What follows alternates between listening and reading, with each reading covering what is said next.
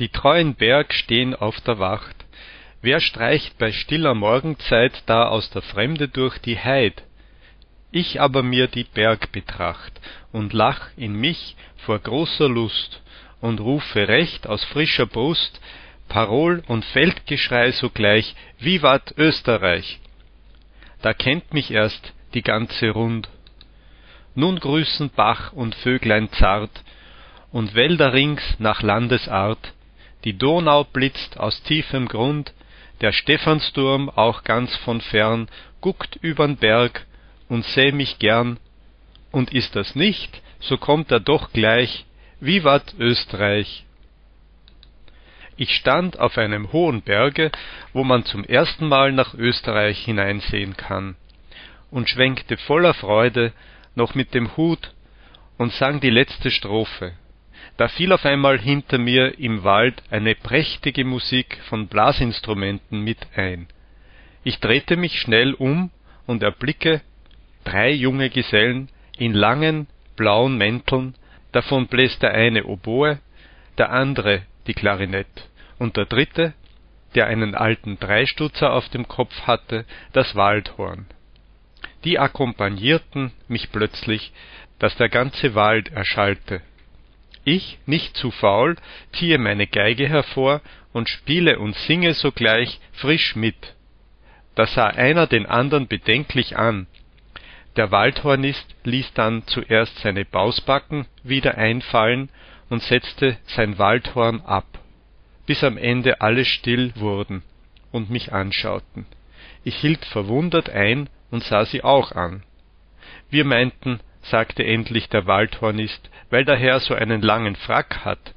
Der Herr wäre ein reisender Engländer, der hier zu Fuß die schöne Natur bewundert.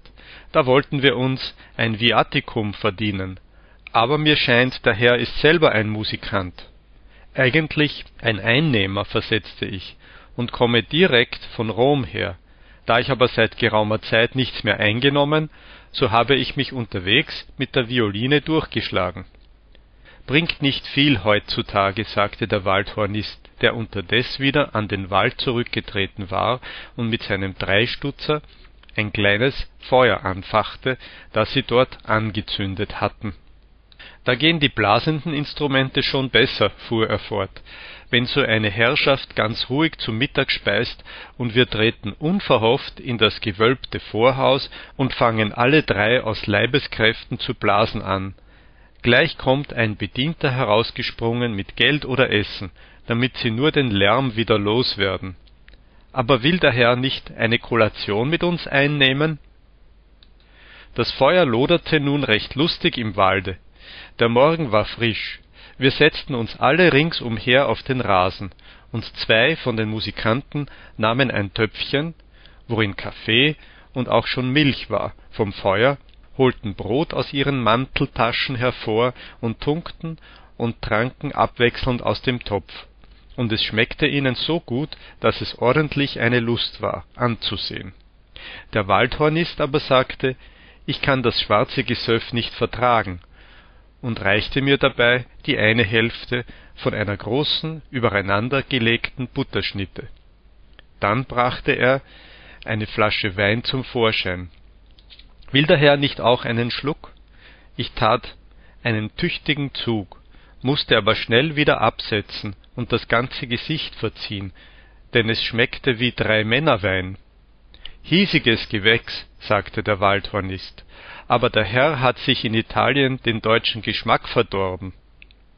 Darauf kramte er eifrig in seinem Schubsack und zog endlich unter allerlei Plunder eine alte zerfetzte Landkarte hervor, worauf noch der Kaiser in vollem Ornat zu sehen war, den Szepter in der rechten, den Reichsapfel in der linken Hand er breitete sie auf dem Boden behutsam auseinander, die andern rückten näher heran, und sie beratschlagten nun zusammen, was sie für eine Marschroute nehmen sollten. »Die Vakanz geht bald zu Ende«, sagte der eine, »wir müssen uns gleich von links links abwenden, so kommen wir noch bei guter Zeit nach Prag.« »Nun wahrhaftig«, rief der Waldhornist, Wem willst du da was vorpfeifen? Nichts als Wälder und Kohlenbauern. Kein geläuterter Kunstgeschmack. Keine vernünftige, freie Station. Oh, Narrenspossen, erwiderte der andere. Die Bauern sind mir gerade die liebsten. Die wissen am besten, wo einen der Schuh drückt und nehmen's nicht so genau, wenn man manchmal eine falsche Note bläst. Das macht, du hast kein Point d'honneur, versetzte der Waldhornist. Odi profanum vulgus et arceo, sagt der Lateiner.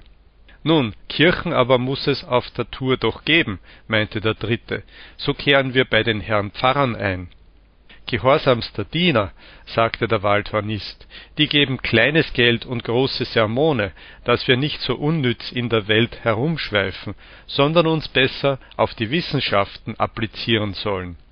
Besonders, wenn sie in mir den künftigen Herrn Confrater wittern. Nein, nein, clericus clericum non decimat. Aber was gibt es denn da überhaupt für große Not? Die Herren Professoren sitzen auch noch im Karlsbade und halten selbst den Tag nicht so genau ein. Ja, distinguendum est inter et inter, erwiderte der andere, quod licet Jovi non licet bovi. Ich aber merkte nun, dass es Prager Studenten waren und bekam einen ordentlichen Respekt vor ihnen, besonders da ihnen das Latein nur so wie Wasser vom Munde floß. Ist der Herr auch ein Studierter? fragte mich darauf der Waldhornist. Ich erwiderte bescheiden, dass ich immer besondere Lust zum Studieren, aber kein Geld gehabt hätte. Das tut gar nichts, rief der Waldhornist, wir haben auch weder Geld noch reiche Freundschaft, aber ein gescheuter Kopf muss sich zu helfen wissen. Aurora musis amica, das heißt zu Deutsch, mit vielem Frühstücken sollst du dir nicht die Zeit verderben aber wenn dann die Mittagsglocken von Turm zu Turm und von Berg zu Berg über die Stadt gehen und nun die Schüler auf einmal mit großem Geschrei aus dem alten finsteren Kollegium herausbrechen und im Sonnenschein durch die Gassen schwärmen, da begeben wir uns bei den Kapuzinern zum Pater Küchenmeister und finden unseren gedeckten Tisch und ist er auch nicht gedeckt, so steht doch für jeden ein voller Topf darauf. Da fragen wir nicht viel danach und essen und perfektionieren uns dabei noch im Lateinischsprechen. Sieht daher, so studieren wir von einem Tag zum andern fort. Und wenn dann endlich die Vakanz kommt und die andern fahren und reiten zu ihren Eltern fort, da wandern wir mit unseren Instrumenten unterm Mantel durch die Gassen zum Tor hinaus, und die ganze Welt steht uns offen. Ich weiß nicht, wie er so erzählte, ging es mir recht durchs Herz, dass so gelehrte Leute so ganz verlassen sein sollten auf der Welt.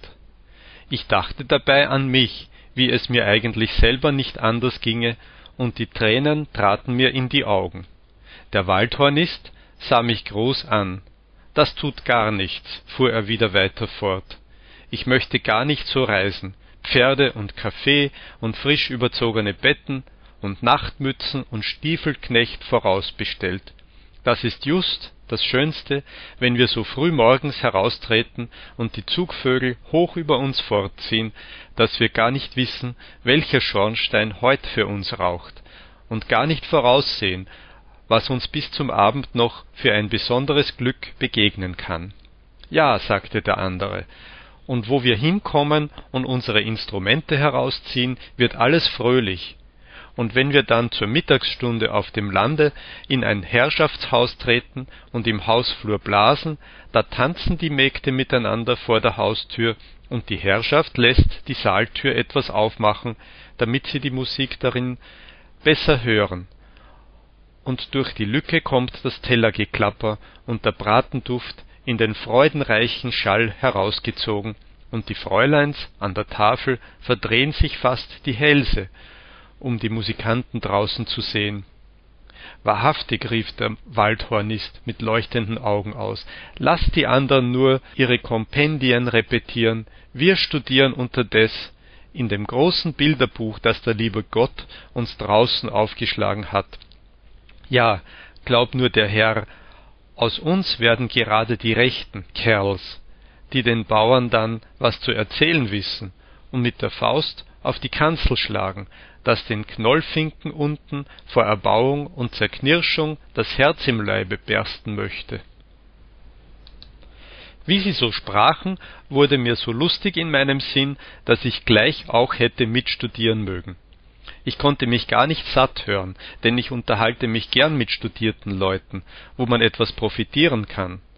Aber es konnte gar nicht zu einem recht vernünftigen Diskurs kommen, denn dem einen Studenten war vorhin Angst geworden, weil die Vakanz so bald zu Ende gehen sollte, und er hatte daher hurtig sein Klarinett zusammengesetzt, ein Notenblatt vor sich auf das aufgestemmte Knie gelegt und exerzierte sich eine schwierige Passage aus einer Messe ein, die er mitblasen sollte, wenn sie nach Prag zurückkamen da saß er nun und fingerte und pfiff dazwischen manchmal so falsch, dass es einem durch Mark und Bein ging und man oft sein eigenes Wort nicht verstehen konnte